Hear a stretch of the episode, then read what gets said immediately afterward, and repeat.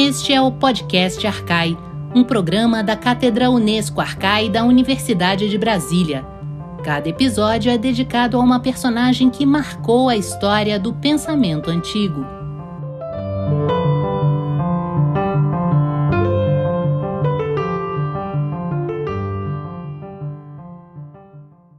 Olá, ouvintes. O personagem de hoje é Alexandre o Grande e nosso convidado é o professor Henrique Mondanês de Santana, do Departamento de História e do Programa de Pós-Graduação em Metafísica da UNB.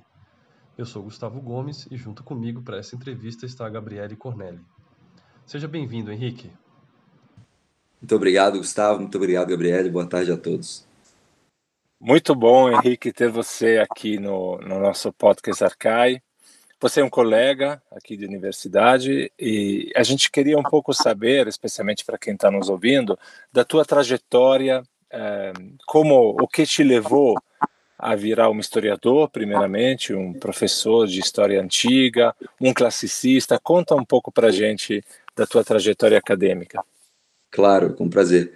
Bom, uh, eu confesso que me interessei por história no primeiro momento pelo contato que tive com meu pai, que não era historiador, mas era um apaixonado por história e sempre uh, tinha algo a dizer, uh, principalmente com relação à história política e ao que ele acreditava ser uh, um grande personagem da história. Então havia sempre conversas a respeito de Alexandre ou de outros Napoleões, digamos assim, de outros tempos. Né? Ele entendia dessa forma também, como outros historiadores do século XIX também né, entendiam. Alexandre como uma espécie de Napoleão da antiguidade, né? Meu pai via já na década de 80 ainda dessa forma, né? Então, como nós conversávamos é, muito sobre história, eu acabei me enveredando por esse lado, né? E me interessando por história. E já no início da minha graduação, eu tive a sorte de ter uma professora uh, que me marcou bastante, né? A professora Ana Teresa Gonçalves, é, romanista de, de, de, primeira linha, e então fui me interessando por história antiga, até que decidi já no segundo ano né, da graduação, no final do primeiro ano da graduação, na verdade, isso lá em 2002, eu acho, uh, avançar nos meus estudos com história antiga mesmo, né? Portanto, eu desde o segundo ano de graduação já sabia que gostaria de, de me dedicar mais à antiguidade clássica, né? Uma, uma vocação precoce, então, para a antiguidade clássica, graças à querida Ana Teresa. Sim, isso foi lá na, na Universidade Federal de Goiás, né? Isso, isso. Foi na UFG, em Goiânia, no campus é, situado em Samambaia, no bairro, acho. É, já confesso que não me lembro o nome, Samambaia ou Itatiaia, há tanto tempo. Mas era no campus, portanto, da UFG, onde ficava alocado o curso de História, na famosa Faculdade de Ciências Humanas e Filosofia, FCHF. Começou ali, então, sim, com ela. Conta um pouco, você estava conversando do seu pai, conta um pouco dessas conversas é, históricas, digamos, com seu pai. Qual era o contexto delas? Por que, que você tinha esse tipo de conversa com ele?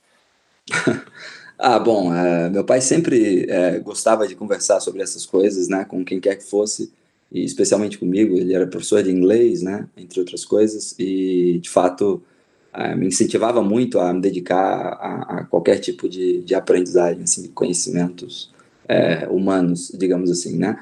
E, portanto, sempre que, que podia, nós conversávamos, é, sempre que podíamos, conversávamos é, sobre essas coisas. Então, geralmente se dava em conversas de final de semana, assim, num almoço ou coisa do tipo. Era por ali. Muito legal, muito legal. Eu ia até te perguntar se seu pai era historiador, mas você já respondeu, né? Não, não. É... Era um apaixonado por história, mas não era um historiador de formação. Eu costumo brincar dizendo que era um historiador, mas era um historiador de é, diletante, né? Não era um historiador profissional. Muito, muito legal. Inclusive isso que você mencionou, né? É, é, você, você, falou sobre o modo como, né? Falar, ah, um pensamento meio do século XIX, né? De pensar que o, que o, que o Alexandre era um, um, uma espécie de Napoleão da antiguidade, né? Muito, muito, é muito curioso como, como é muito fácil, né, para a gente projetar, né, é, o que a gente pensa para o passado, né? É, assim, assim também dizia o, o historiador português, o Oliveira Martins, né? Também classificava Alexandre dessa forma e, e outros, muito embora não tenham talvez usado essas palavras, é, enxergavam dessa maneira, né? Há inclusive um, um livro é, bastante conhecido nos Estados Unidos, mas pouco difundido no Brasil, de um historiador aposentado, não sei se ainda vivo, da Universidade de Washington, o Arthur Ferrell, né? Um, que trata da evolução, né, o desenvolvimento da arte da guerra no mundo antigo, e ele termina com um último capítulo que faz paralelos entre Alexandre e, e, e Napoleão. Né? Então é bastante interessante isso, e de fato é uma via muito comum né, na historiografia do século XIX, e mesmo depois ainda encontra alguns ecos na historiografia do século XX, principalmente aquela que se dedica mais à história militar. Né? Então, é, meu pai, é, com certeza, ecoava também né, esse tipo de percepção, que obviamente não é mais a minha, mas por um tempo na, na minha infância barra adolescência foi, né? Mas, de todo modo, é muito legal, né, é, esse interesse e tal. Deixa eu te, te, perguntar uma coisa, assim, você, a gente vai falar de Alexandre daqui a pouco, mas, mas vamos entrar direto, né, vamos entrar mais profundamente, mas uh, hoje, você, né, o seu, o seu foco de estudo é Alexandre ou você também trabalha com outras questões, né, quais são, assim, os temas aí que te provocam nessa área? Uhum. É, eu comecei a me interessar mesmo, na verdade, por história militar, né? E, portanto, na graduação tive um momento em que eu é, vislumbrei a possibilidade de estudar gladiadores é, no mundo romano, e aí depois eu decidi uh, migrar para outras áreas mais uh, ligadas à biografia histórica, e, portanto, foi me sugerido que, que, eu, que eu avançasse uma pesquisa sobre Alexandre César. E assim eu comecei a graduação, depois no mestrado uh, eu, eu caminhei para a historiografia helenística e para as guerras púnicas, até que no doutorado eu quis retomar né, a discussão sobre Alexandre de alguma forma, Alexandre e o mundo helenístico, e mais particularmente o que nós classificamos ainda como o ocidente helenístico, que seria a porção oeste né, do, do Mediterrâneo, uh, no período helenístico, pós-Alexandre Magno, então, e desenvolvi uma tese mais ligada às emulações uh, de Alexandre, tanto no campo político quanto no campo militar, na Sicília grega e na Cartago helenística, respectivamente. E aí, claro, é, diante disso, eu pude perceber como o serviço mercenário né, grego, particularmente, desempenhou um papel muito relevante nesse tipo de releitura, digamos assim, né? Porque as emulações é, políticas elas passam sempre, passaram sempre nesse período, uh, por uma adaptação da monarquia de tipo helenístico, ou seja, aquela que deriva, né, de alguma forma, uh, da monarquia pessoal criada por Alexandre, construída por Alexandre uh, durante a expedição asiática. E as emulações eh, militares, por sua vez, derivam em boa medida, em larga escala, das técnicas, táticas, enfim, estratégias também que foram desenvolvidas no Mediterrâneo pós-Alexandre, né? Tanto no Oriente Helenístico quanto no Ocidente Helenístico. Diga.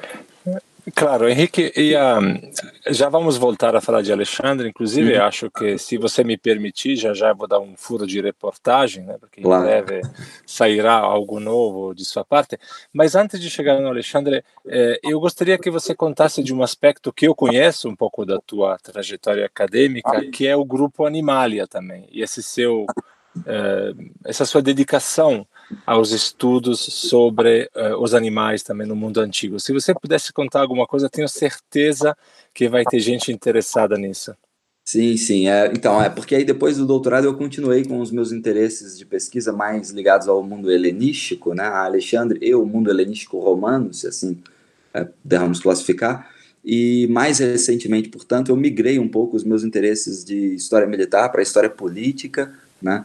E mais recentemente ainda, uma colega de departamento, minha amiga também, a professora Camila Condilo, apresentou a ideia, juntamente com o professor eh, Pedro da UFRJ, de um grupo de pesquisa sobre interações entre humanos e animais na antiguidade, os Human, Human Animal Studies. E esse é um grupo, na verdade, que é tocado pelos dois, né, conta com a minha participação, uh, mas é um grupo liderado pelos dois né, mais assim na, na, na ponta da lança, digamos assim. E, e, é um grupo muito promissor, creio eu, sim, porque aborda um tema pouco, pouco discutido né, ainda no Brasil. Certamente, certamente. Tenho certeza que ainda conversaremos mais sobre isso. Quando o Potres Arcai deixar de ser especista e começar a dedicar também aos animais no mundo antigo. Gustavo, acho que eu, Mas daí eu...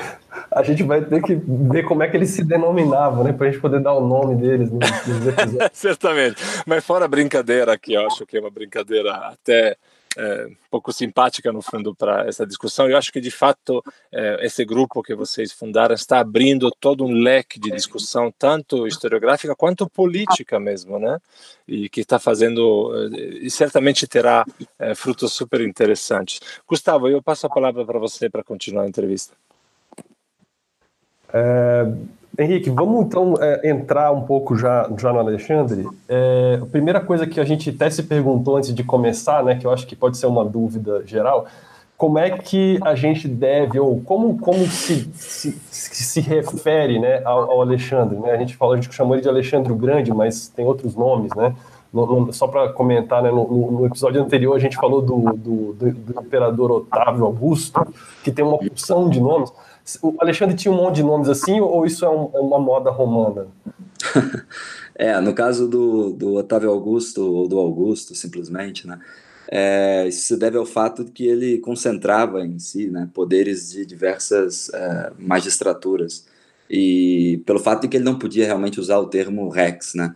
Então, daí a confluência de vários termos. No caso do Alexandre, Alexandre era um rei macedônio, né? Então, muito frequentemente nas fontes nós vamos encontrar simplesmente Rei Alexandre, né? Em algumas fontes aparece já com o epíteto Alexandre Magno, como em Quinto Curso, né? Mas é, creio que nós podemos chamar simplesmente de Alexandre III da Macedônia, ou Alexandre Magno, se quisermos, ou Alexandre o Grande. Ah, se, se formos fazer isso, então, é muito importante que nós entendamos o que é que queremos dizer com grande, né? Ou magno, porque aí com certeza, feita essa ressalva, não corremos o risco de retratar Alexandre mais uma vez a partir das suas virtudes e da posterior corrupção moral né, no, do, durante a sua estadia no Oriente. É uma visão bastante antiga e que ainda se repete na historiografia, infelizmente. Né? Então eu prefiro dizer simplesmente Alexandre ou Rei Alexandre ou Alexandre III da Macedônia, qualquer uma dessas formas, cai bem.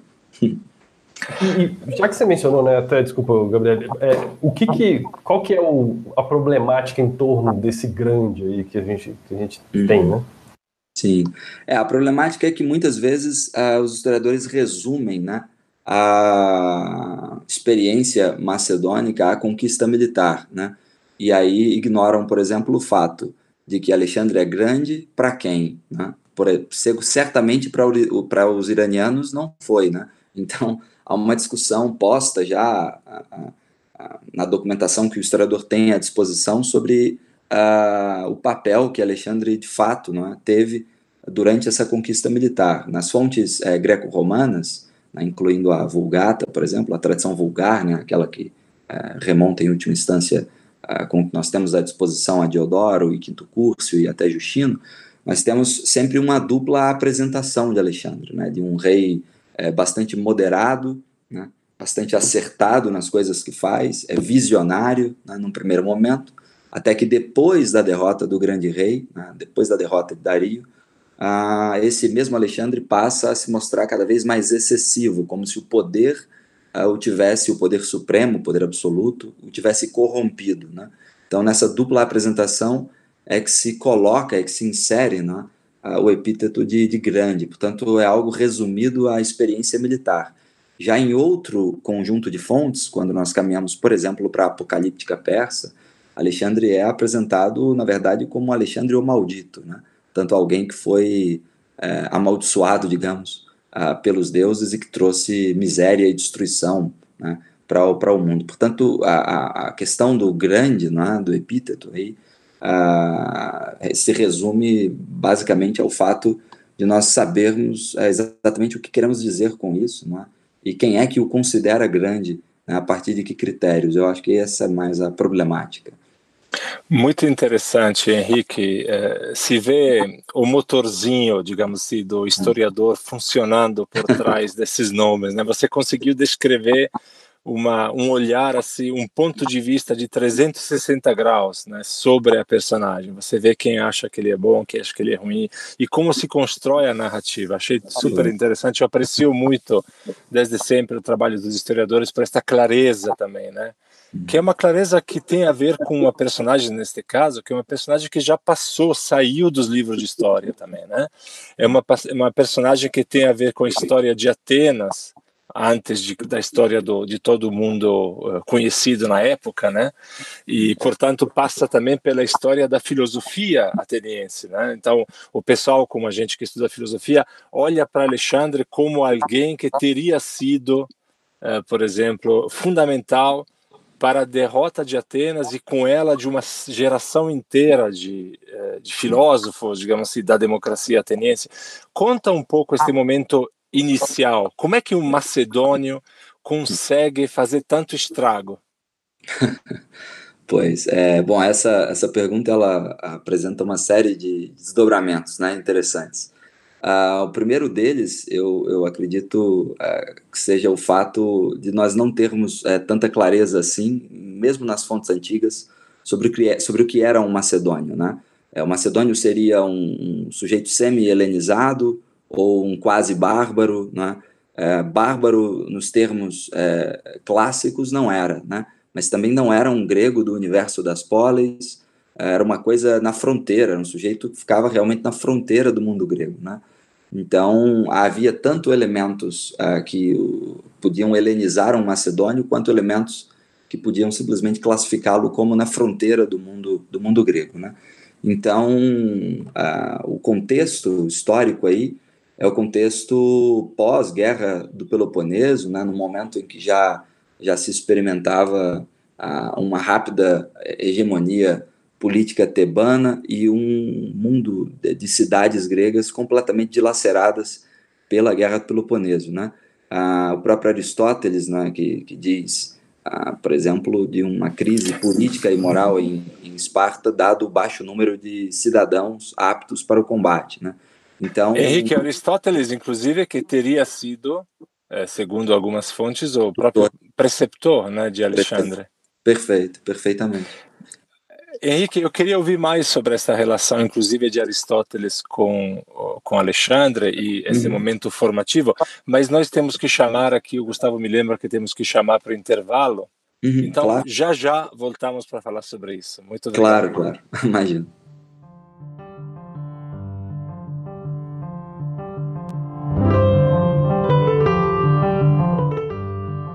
Você ouve Podcast Arcai, da Cátedra Unesco Arcai sobre as origens plurais do pensamento ocidental, da Universidade de Brasília. Assine o nosso conteúdo no lugar em que você costuma ouvir os seus podcasts. E não se esqueça de deixar seus comentários. Fique por dentro de tudo o que rola na cátedra em arcai.unb.br. Vou repetir: arcai com ch.unb.br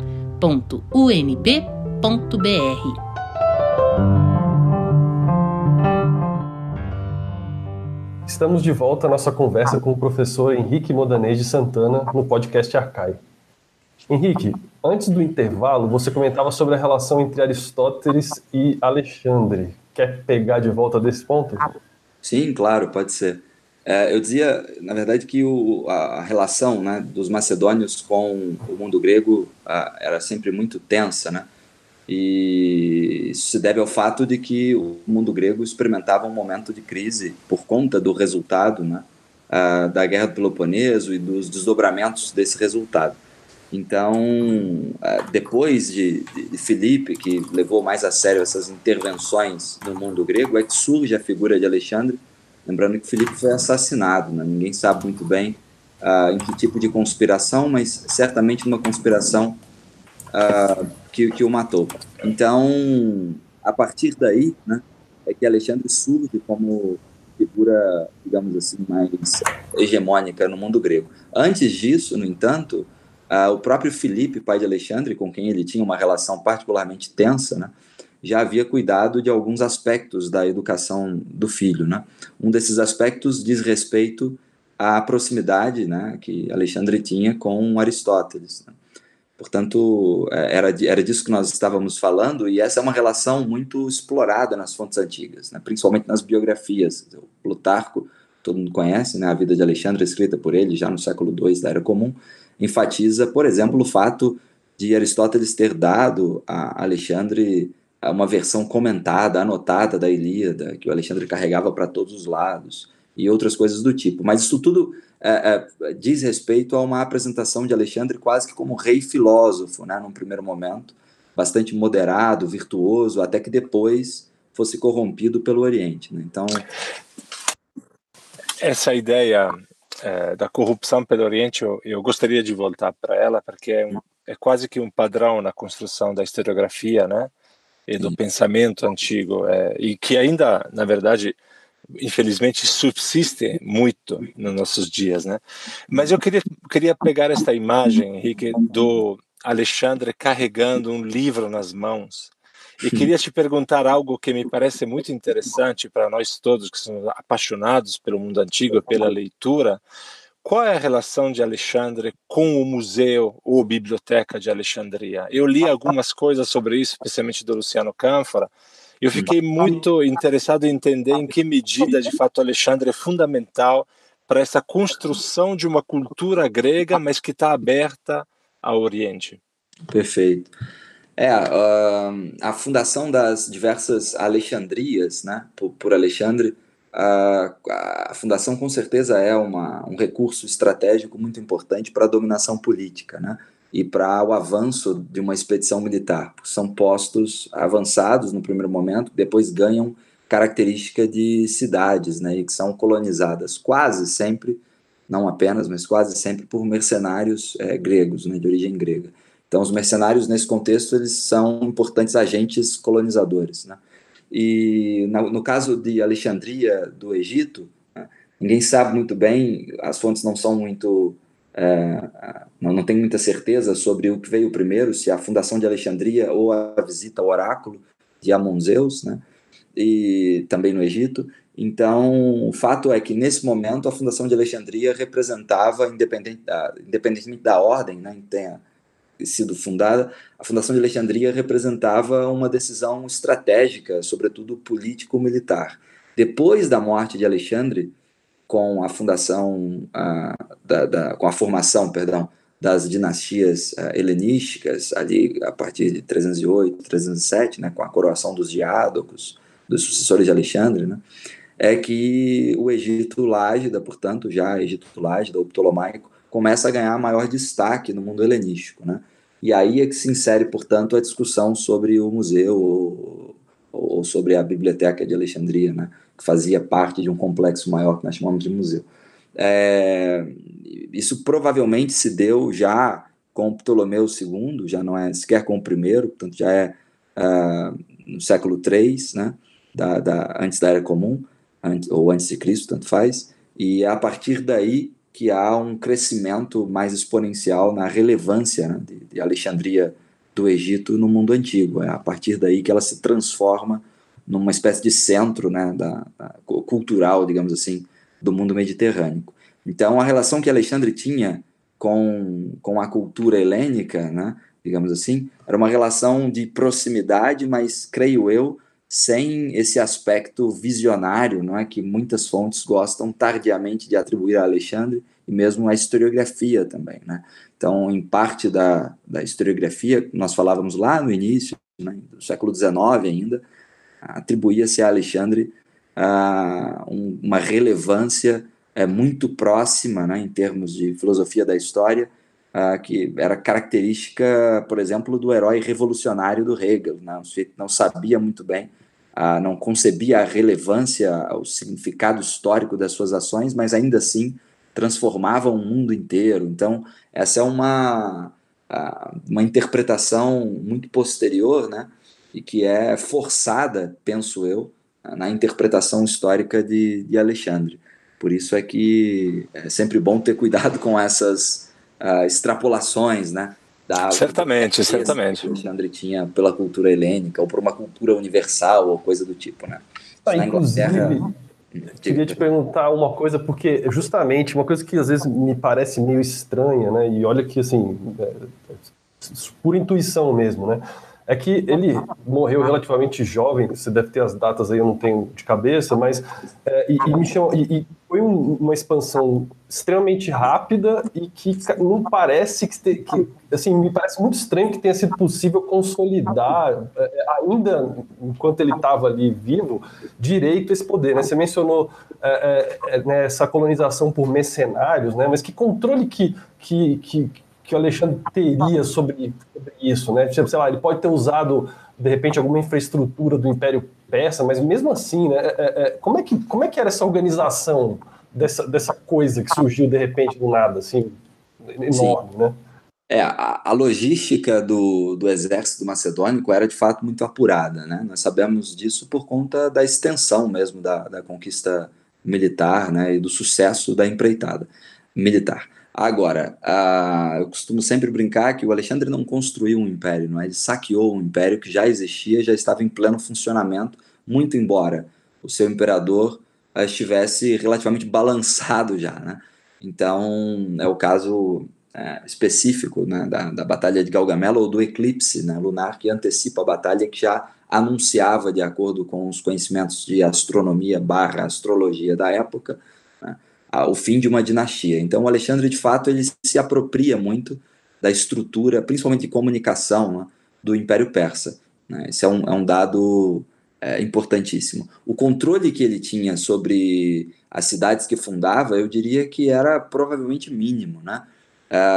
O Alexandre desconfiava bastante, ao contrário do que se pensa, de persas que passavam para o seu lado durante a, durante a expedição, por isso que a maioria dos uh, oficiais uh, responsáveis pelas guarnições ou mesmo pelas cidades fundadas ao longo da expedição asiática, a maioria é de gregos, né, ou macedônios. Aí eu estou generalizando um pouco, né, mas de não uh, persas. Né? Então é natural que dessa maneira nós vejamos o, o pouco controle que na verdade ele exercia sobre tudo isso. E há um evento digno de nota mais adiante na expedição asiática, né, que é o saque do Tesouro Real pelo próprio tesoureiro de Alexandre, o Árpalo, né? E pega uma quantia significativa do tesouro e vai embora, vai direto para Atenas pedir uh, asilo, né? Asilo, asilo em Atenas, exatamente. Exatamente, fugindo de Alexandre. Essa desconfiança que Alexandre tinha com os povos outros, digamos assim, né, na, na, na expedição asiática dele, não se não impediu, por exemplo, que ele realizasse vários casamentos. Uhum com mulheres eh, de, dos vários reinos e, e, dignatárias, enfim, né? Como é que isso, qual é o sentido desses casamentos? Ah, sim.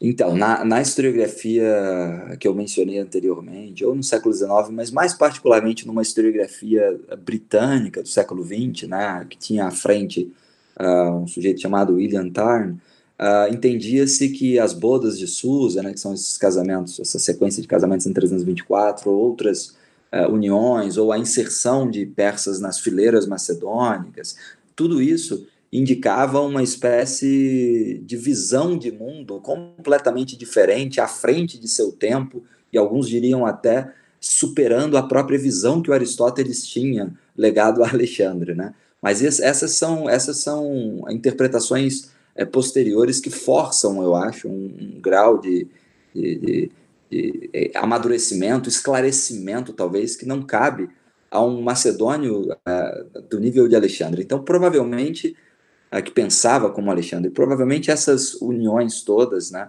dizem respeito mais à necessidade política mesmo de manter um império em funcionamento. Então, uma discussão que se retira disso, por exemplo, é o fato é, de não se ter clareza sobre se Alexandre pretendia suceder os Aquemênidas como um deles ou nada disso, né? Ou se ele realmente queria criar uma monarquia pessoal completamente diferente dos Aquemênidas, daquela dos Aquemênidas, muito embora tenha se utilizado de diversas ferramentas que pertenciam à cultura aquemênida, digamos assim, né?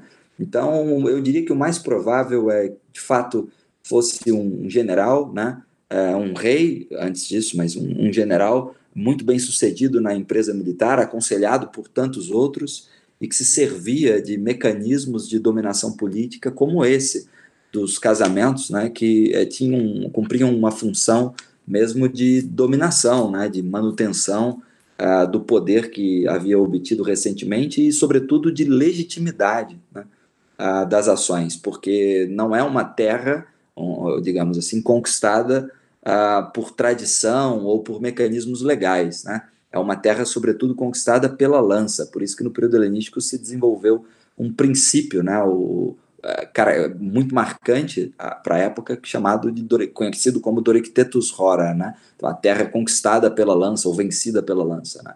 Isso é uma herança direta da expedição asiática de Alexandre, uma expedição bastante violenta e que lançava mão, claro, também dessas ferramentas todas para fins de legitimação e de dominação política. Portanto, eu penso que é algo mais pragmático, às vezes, do que visionário, né? como nós tendemos muitas vezes a acreditar. Henrique, acho, um pouco em cima disso que você acabou de falar, é, eu, eu, também tinha uma, uma, uma, dúvida, né? Porque pô, a gente tem o Império Persa, ele já está há centenas de anos, né? Tudo bem, ele, ele, teve, ele foi se expandindo e com certeza você tem uma clareza maior sobre, sobre o tamanho dele. Mas é, é você, você contrapôs, né? Você tem uma conquista é, é, extremamente violenta, rápida, em pouquíssimos anos, de um território imenso, é, em e, e, e em, contra, em, contraposição a, a, algo que já está lá há centenas de anos, que tudo bem, foi se expandindo, foi se tornando maior, mas, mas provavelmente tinha outra dinâmica de controle, de dominação e até mesmo política mesmo, sobre, sobre uma visão sobre o que, que era aquele espaço, né? Uhum. Sei que eu estou falando uma pergunta longa, mas eu queria dizer é o seguinte: é, você acabou de falar, né? Não tem, a gente às vezes vê ele como esse visionário. É, beleza, tirando essa, essa, essa visão meio romantizada, você acha que chegou, chegou-se a ter em algum momento uma visão do que se queria fazer com, essa, com esse território imenso, ou simplesmente estava é, indo para frente e vamos até onde a gente conseguir, aquela coisa meio, meio caricata de ah, vamos chegar no fim do mundo, né? Sim, é um pouco difícil, né, de, de responder a, a essa pergunta pelo fato, pelo simples fato de que todas as fontes que nós temos à disposição são tardias já, né? Então nós não temos, por exemplo, uh, acesso às fontes uh, primárias, uh, chamaríamos de repente Calístenes, o suposto sobrinho de Aristóteles que acompanhou Alexandre na expedição e que foi assassinado depois da deflagração de uma conspiração. Não temos mais o relato direto de Ptolomeu, por sua vez era ele mesmo interessado né, numa narrativa que exaltasse os feitos de Alexandre e de Ptolomeu. Não temos mais nada disso. O que temos já são fontes tardias, então nós não temos sequer memórias do rei ou coisa do tipo. E mesmo se tivéssemos essas fontes, teríamos que questionar por que aquilo foi dito daquela maneira e em que momento foi dito, em que ocasião foi dito. Então, é, esse é um primeiro problema já de natureza mais imediata, né? Considerar a natureza das fontes. Aí, se nós uh, passarmos desse, desse questionamento, né, para saber exatamente o que os macedônios pretendiam ali, uh, não me parece ser possível desvincular a mensagem que as fontes querem transmitir já num período mais tardio da vontade, digamos assim, macedônica de seguir adiante, porque a ideia das fontes é realmente mostrar um Alexandre que não pode ser parado, ele não pode ser freado em momento algum, né? Então separar essas duas coisas é um pouco difícil. Diante disso, a impressão que me dá é que pela forma como a expedição se constituiu, talvez ela fosse sendo impulsionada passo a passo, né? Até que não foram mais, é, não tiveram mais condições de avançar, mas não porque Alexandre fosse visionário, um visionário à frente de seu tempo, não porque ele fosse um homem uh, cuja vontade, cujo ímpeto não podia ser uh, encerrado, mas porque a, na própria natureza da expedição conduziu um sucesso, sucesso após sucesso, não é? vitória após vitória, a uma marcha acelerada e que trouxe muitos problemas ao fim e ao cabo, né? para para o próprio para a própria saúde, digamos assim, do império. Depois que uh, Alexandre uh, morre, né, não há sequer clareza sobre quem deveria sucedê-lo. Não havia um herdeiro legítimo.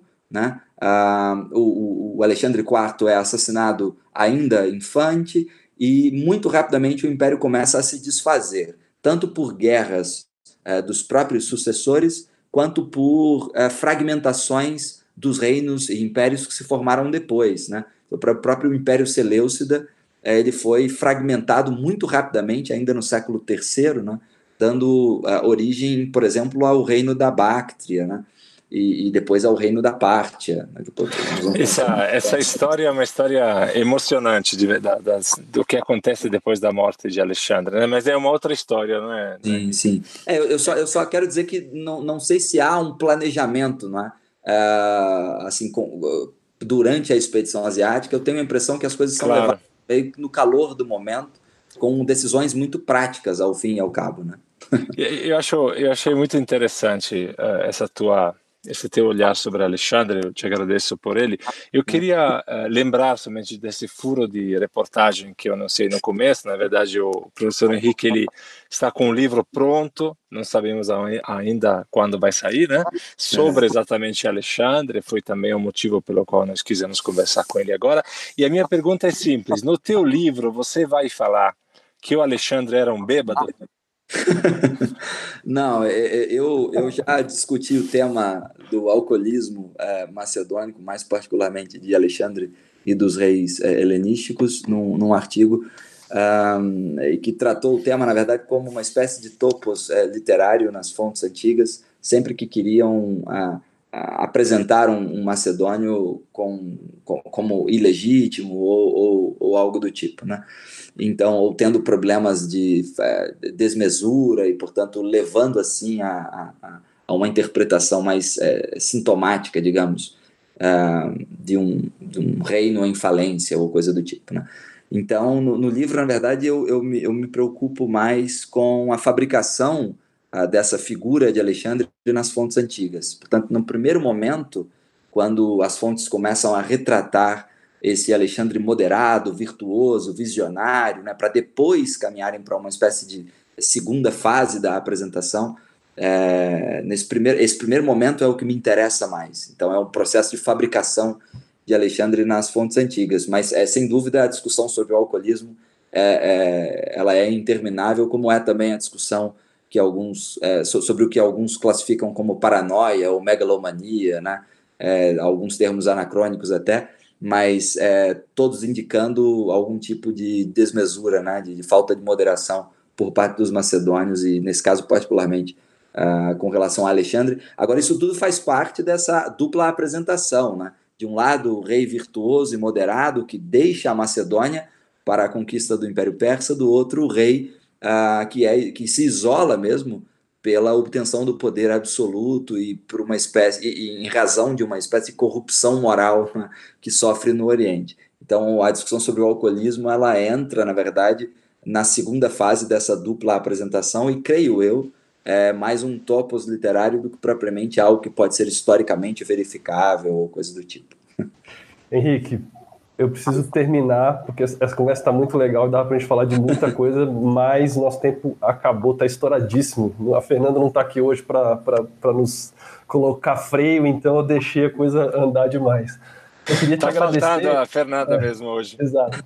Henrique, antes, só para a gente, assim, bem rapidamente, para os nossos ouvintes que quiserem né, procurar mais sobre você, sobre o seu trabalho, tem algum lugar que eles te acham na internet? Como é que, que, que a gente diz para eles? Ah, sim, não, não, eu não sou um sujeito ah, muito visível assim, mas é, é possível é, localizar informações a meu respeito no site do programa da pós-graduação em Metafísica ou do próprio Departamento de História. Eu acho que sites institucionais vinculados à Universidade de Brasília.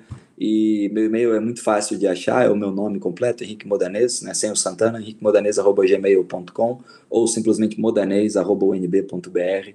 Podem me escrever à vontade, que eu estou super à disposição. Tá bom. Muito obrigado, Henrique, pela tua participação. Muito obrigado mesmo. Eu que agradeço, gente. Boa tarde. Obrigado. Este foi o episódio número 6 do podcast Arcai. Hoje falamos sobre Alexandre o Grande com o professor Henrique Modanês de Santana. Obrigado a todos que nos ouviram. Nosso próximo personagem será Dionísio I, sobre quem conversaremos com a professora Maria Beatriz Florenzano, da Universidade de São Paulo. Até lá!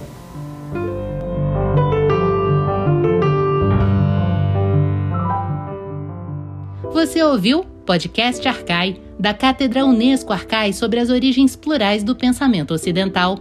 Produção de Fernanda Pio, Gabriele Cornelli, Gustavo Gomes e Susumu Matsui. Locução Marcela Diniz. Trilha de Dan Bodan. Assine o Podcast Arcai no seu agregador favorito e deixe sua avaliação. A Cátedra Unesco Arcai integra o programa de pós-graduação em Metafísica da Universidade de Brasília. Acompanhe nossas atividades em arcai.unb.br. Até a próxima!